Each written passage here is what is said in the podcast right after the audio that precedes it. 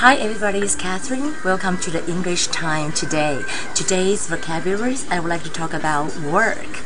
If you work too much and it causes death, how do you call it? You can call it karoshi. Karoshi, Karoshi in Mandarin is Guo Lao Si. Karoshi, Karoshi, it sounds a little bit Japanese. Yes, you're right. It comes from Japan because a lot of Japanese work very hard at that time and some of them committed suicide under the pressure.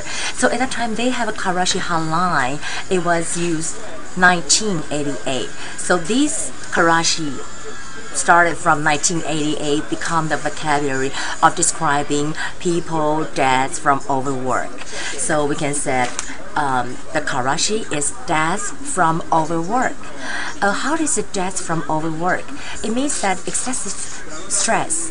过度的 stress overwork。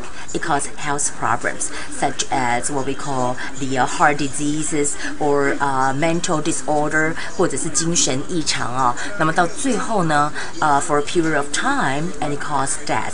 That we call karoshi.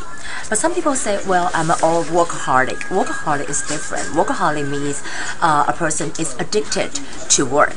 So we said that, uh, uh, well, that this is a one excessive stress, uh, 过度的压力 or heart disease, 心脏病或者是 mental disorders. And I talk about workaholic. Workaholic is 工作狂. Some people I noticed that when they spelled it, they neglect the A. This is wrong. You have to spell it W O R K A L O L. I'm sorry, W O R K A H O L I C. Workaholic is a noun. 这是一个名词，工作狂。And if you use it as a workaholism, that means 工作成瘾症 is also a noun, but it's uh, the syndrome of uh, workaholic, how they, you know, have these problems. So we said addicted to work. That's how we call it. So today's vocabulary, you can see that uh, you can say that I'm a workaholic. A workaholic doesn't necessarily be that I love to work. I don't love to work, but I am addicted to it. It's like I'm addicted to chocolate or addicted to alcohol. It's the same. But if for people die from overwork, we can call it karoshi. Karoshi. Remember this?